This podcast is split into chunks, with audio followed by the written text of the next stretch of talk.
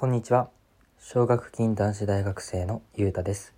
このポッドキャストでは日常の様々なことについて特殊な経験をしてきた私の人生、経験を通じて語っていく音声日記的ポッドキャストとなっています。気楽に聞き流していってください。はい。えー、今日は金曜日。やっと1週間が終わりました。えっと、僕の仕事はですね土日が休みなのであのーまあ今日で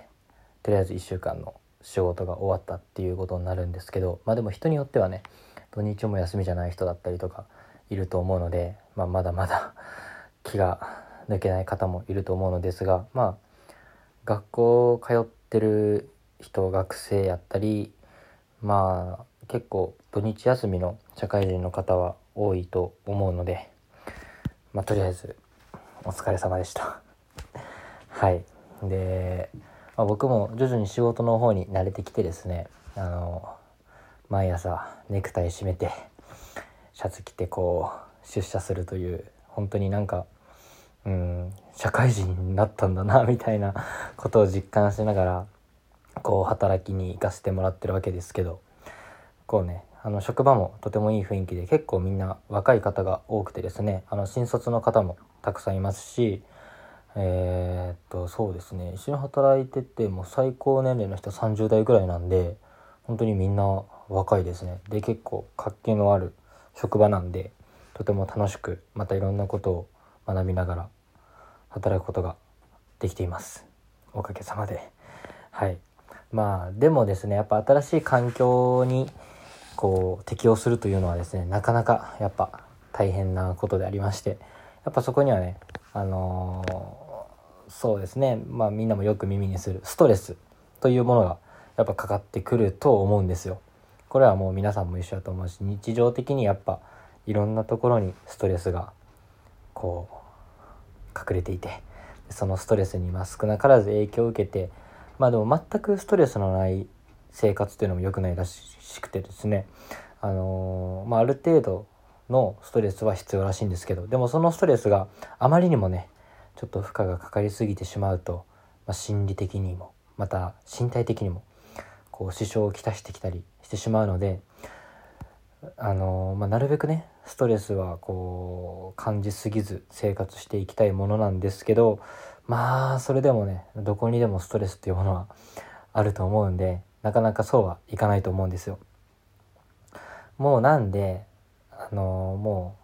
うストレスをこう感じないように生活するということはもう諦めていただいて もうなんならもうストレスとお友達になろうよとそういった、あの発想の転換ですねそういったことをしてもらってあのちょっと生活してみるのもいいかなと思うんですよ。でそこでですね今回紹介させていただくのはですね 昨年昨年度 まあ僕大学1年生をやっていたんですけどその大学の授業でですね心理学の授業を取っていたんですけどまあその、まあ、心理学といっても本当にあの初歩的な部分みんながそんなん知ってるよとか思うようなレベルの心理学やったと思うんですけど、まあ、でもそこから少し発展したねやっぱ大学生の授業っぽいこともいろいろ学んで、まあ、そこで、あの学んだことをぜひここでね共有して、あの僕のポッドキャストを聞いてくださってる皆さんが、あの本当にストレスとお友達になれてもうもはやもうストレスは良きパートナーやとストレスがいないと僕の成長私の成長はありませんとそれぐらい思えるぐらいストレスといい関係を築ける方法っていうものを今日は僕と一緒に、ま、学んでいけたらなと思うので紹介させていただきます。えっとですね、皆さんストレスコーピングというものを知っていますでしょうか？まあ、はじめ、このストレスコーピングはちょっと初めて聞いた方も多いと思います。僕も授業で初めて聞いて、あの、学んだ言葉なんですけど、まあ、要はストレスコーピングというものは、あの、ストレスの元となってるもの、まあ、原因にこううまく対処することをストレスコーピングと言います。で、その、そのストレスコーピングには、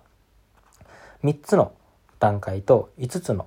あのー方法があると言われています。で、その5つのストレスコーピングを、ま、1個ずつ紹介していきたいと思うんですけど、まあ、まず1つ目の、え、ストレスコーピング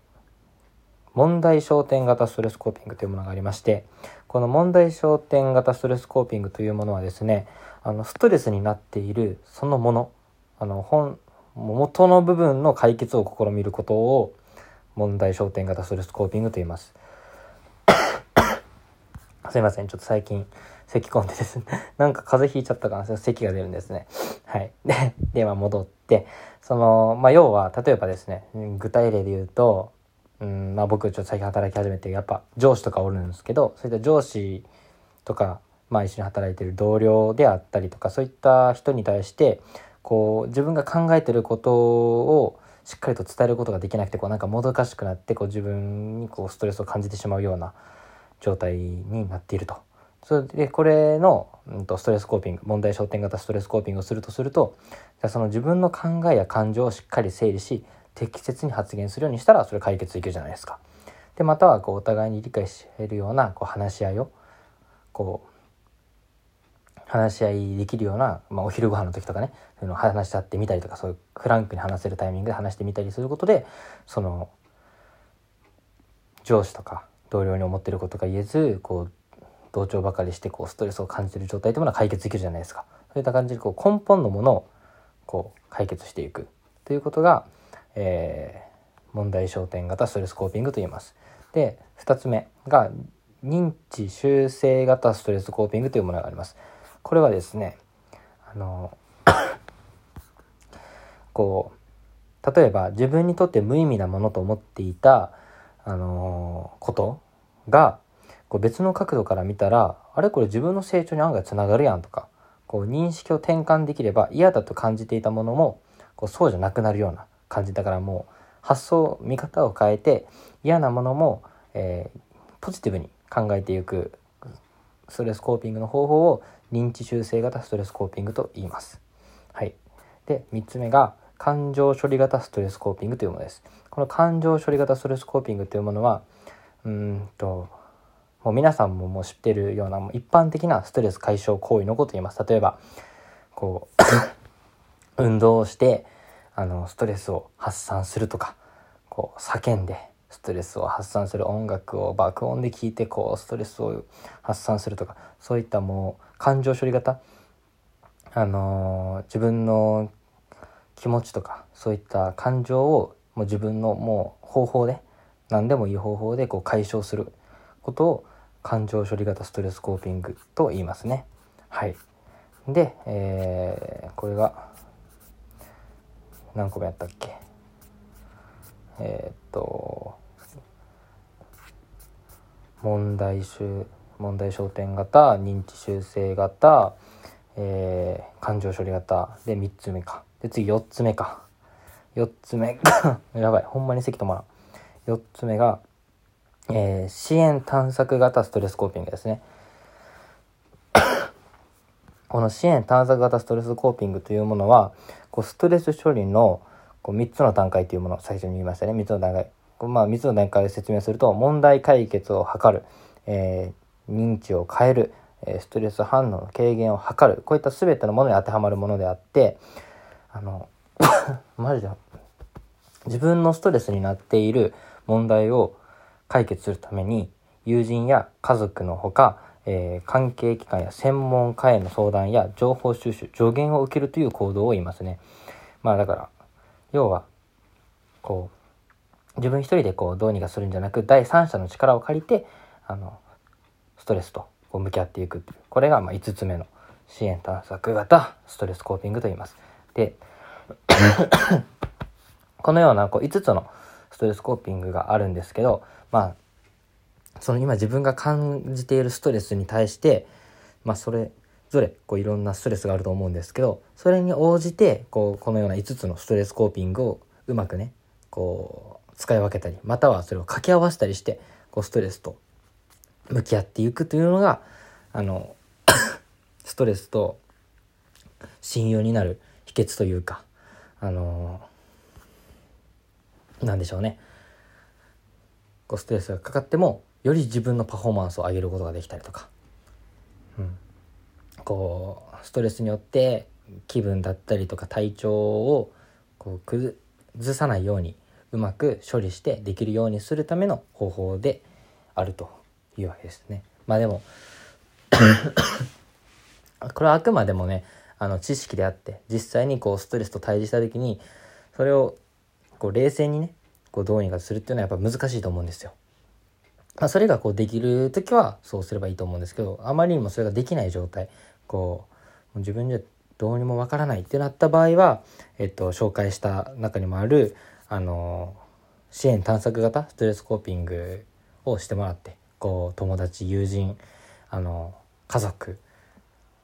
またはこう医者とかお医者さんとかのこう専門的な部分の助言もいただいてこう解決するという方法も絶対必要になるのでこう一人で抱え込みすぎずやるのがやっぱ大切やなと思いますね。で僕もですねあの、まあ、今日の話なんですけど今日久しぶりにコーチのあのサッカー部の友達と電話をしましてですね。やっぱりこう本当にいい友達ですね。もうすごく自分のこともお気にかけてくれててあの何でも話してくれと言ってくれてですね。僕もなんかこう、うん、自分がこうなんか感じててもこう伝えるのがこう気が引けるというかなんかねこううん。なんやろそう自分が感じてる不安とかストレスを伝えると相手にとって迷惑なんじゃないかみたいなことを勝手にね気にしてしまってこう言えてなかったんですけどそれに対してもうそんなん考えなくていいと。あのいつでも別に何もなくてもあの話しかけてくれみたいな電話かけてくれってこと言ってくれてすごいそれにやっぱなんやろな助けられたというかうんやっぱそういうちょっとこう心自分ではどうにもならんところとか絶対誰にでもあると思うんでそれを